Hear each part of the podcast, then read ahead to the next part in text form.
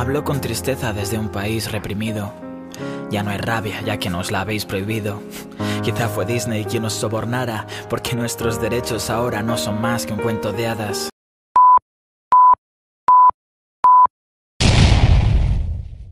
Hola amigos, estamos de vuelta. Espero que se encuentren bien y estén ansiosos de esta nueva temporada que tenemos con ustedes. Y platíquenme, niños, cómo se encuentran el día de hoy. No, pues como lo habías dicho antes de, de que empezáramos a grabar, estamos tristes por la muerte de Cepillín, igual que creo que todos aquí, pero igual conmemorando este 8 de marzo como, pues como nosotras podamos, no es necesario que entremos en polémica en este momento, nos encontramos muy bien y esperamos con ansias que ya puedan escuchar toda la temporada completa. Me va muy bien. Este, hemos planeado ya este segundo episodio y la verdad pues vamos a dar todo de nosotras. Qué bueno que estén bien niñas, me da gusto saludarlas una vez más. Y pues aquí nos encontramos, todo tranquilo, relajado, como siempre, ¿verdad? Mm, creo que han pasado tantas cosas en estos dos días de grabación, pero todo muy bien. Vamos a hablar acerca de los derechos humanos. Bueno, pero ustedes preguntarán, pues, ¿qué son los derechos, no? O sea, no podemos iniciar esta temporada diciendo, no, pues los derechos. Pues para darles una definición bien, bien pro como nosotras somos, pues encontramos que estos van a ser un conjunto de prerrogativas sustentadas en la dignidad humana.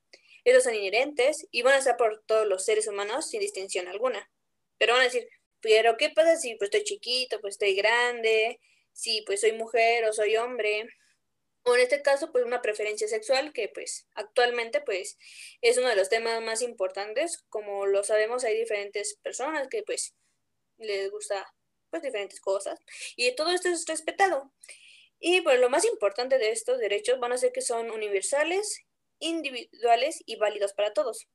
Ustedes cuándo creen que se crearon estos derechos humanos a ver platíquenme amigas.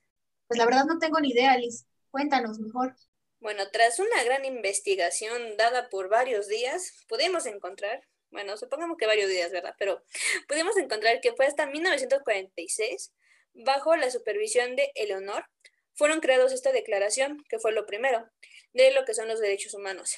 Pero pues dirán, ¿a poco nada más se crearon así nomás? No, ¿verdad, amigas? ¿Ustedes creen que nada más se crearon así de la noche a la mañana? No, Liz. No fue así tanto.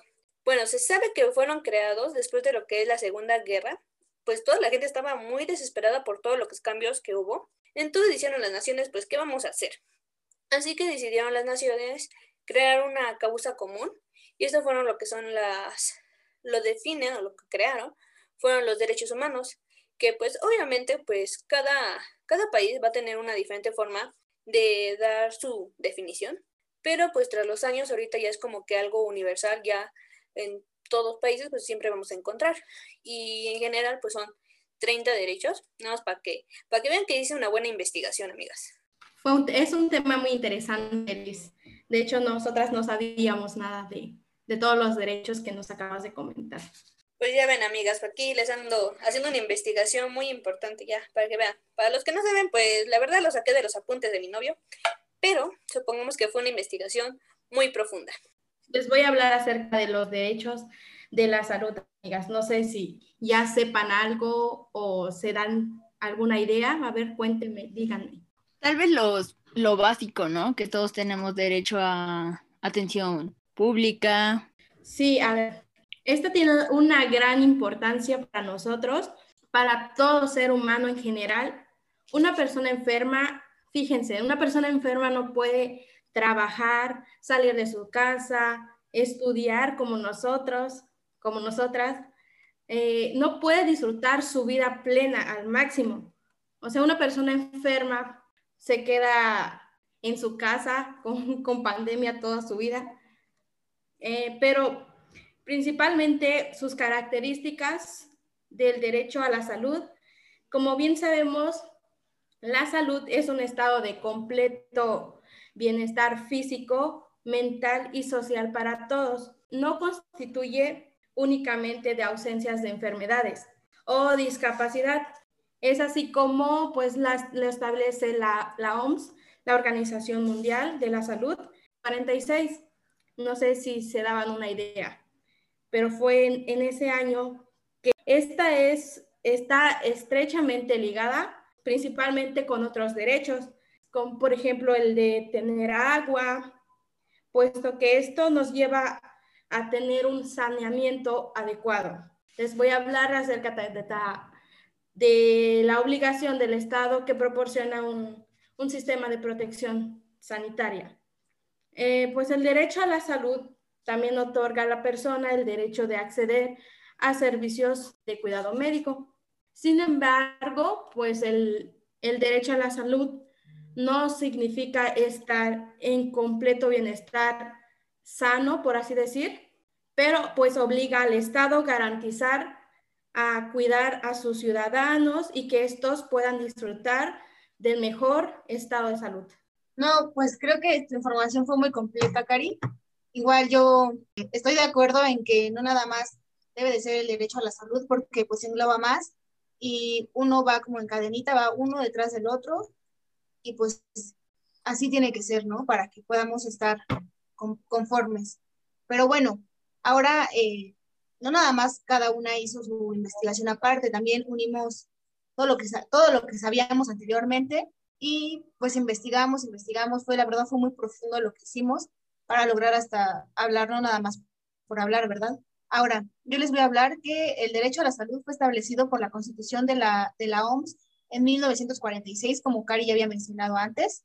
Esto establece que es el derecho al goce de grado máximo de salud que se puede lograr, es un derecho fundamental que todo ser humano debe tener. Aquí se va a fundamentar en tres valores, como son la salud como derecho fundamental en los seres humanos, la equidad en materia de salud y solidaridad en acción entre todos los países. El tercero es la participación y la responsabilidad de las personas, los grupos y las instituciones y las comunidades en el desarrollo continuo de la salud. Desde mi punto de vista, hablando en palabras más sencillas para nuestro vocabulario, quiere decir que no nada más el derecho es para un, para un cierto grupo, ¿no? Por ejemplo, los más ricos son los únicos que tienen derecho a la salud. No, sin importar si son pobres, si ganan mucho, si ganan poco, todos deben de tener ese derecho igual si pertenecen a grupos, por ejemplo, no sé, unas etnias diferentes a las de nosotros, por ejemplo, en ciudad, pues todos ellos y sin distinción alguna deben tener este derecho a la salud que nos, no solamente engloba como de recibir atención cuando la necesitamos, sino también rehabilitación y orientación para evitar este tipo de enfermedades. Y como bien lo dijo Monse, eh, esto va más allá de la discriminación y todo lo demás que podamos tener en, los derechos de la salud. Esto va más allá de estar en completo bienestar con todos los ciudadanos.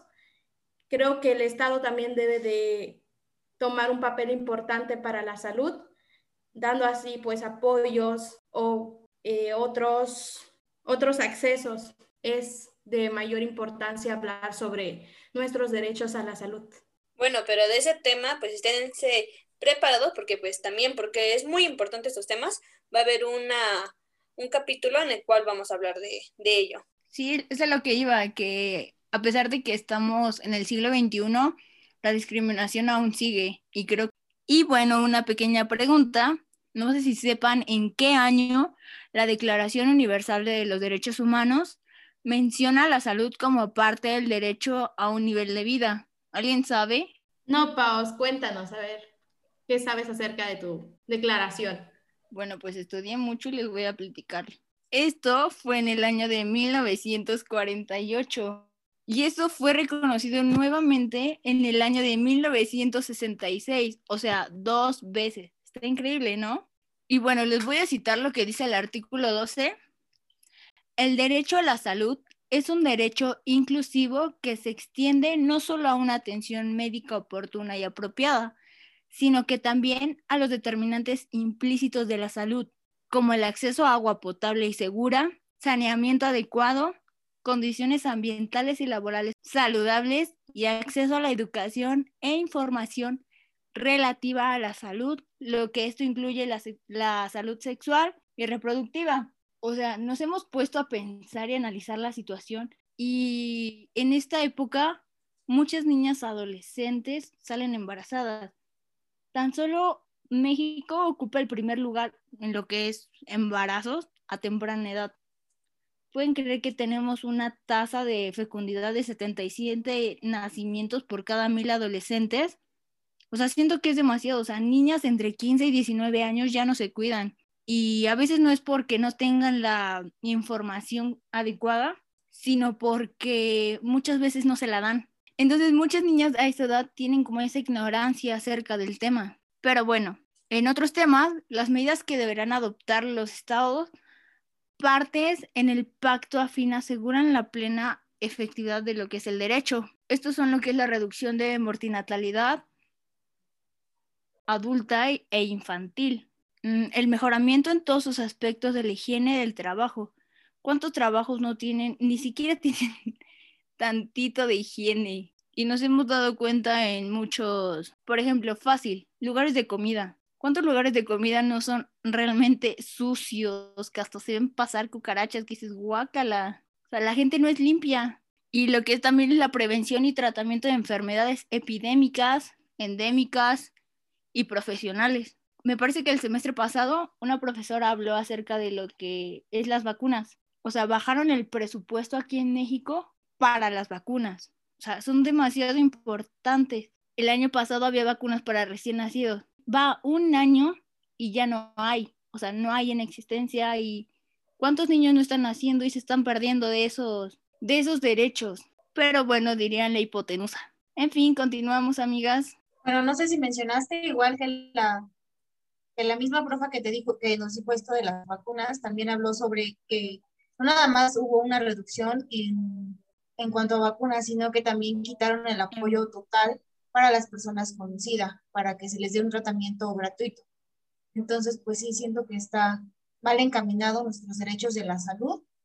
Por ejemplo, hay otro, hay otro claro ejemplo, ¿no? No todos tienen acceso siquiera al centro de salud, que debería ser gratuito para todos, porque muchas veces las mismas personas del, del gobierno o, o del centro de salud que están trabajando ahí dicen, no, pues en ese momento no hay, no te lo puedo dar y no es que sea culpa de ellos, simplemente en ese momento no hay o a ellos no les llegan los recursos para que igual atiendan a estas personas que más lo necesitan. Entonces, pues sí, está muy mal encaminado el, el derecho y no es como debería ser.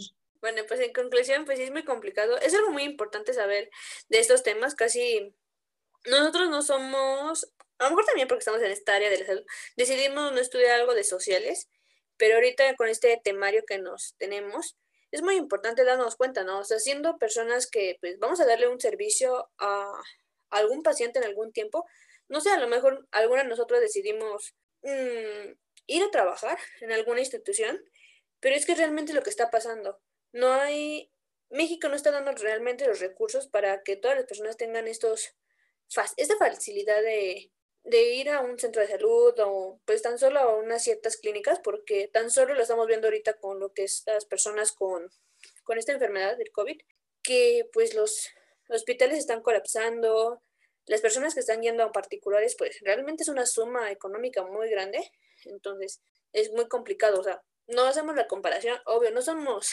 de un gran país, pero tan solo en China, que fue, creo que es cuando hicieron, no sé, un hospital en menos de 10 días, y tan solo aquí en Puebla, y pues la que sí realmente somos de Puebla, sabrán que el hospital de San Alejandro lleva, no sé, como 10 años y no han hecho nada. Imagínense qué tan, qué tan difícil estamos como, como país, ¿no, amigas?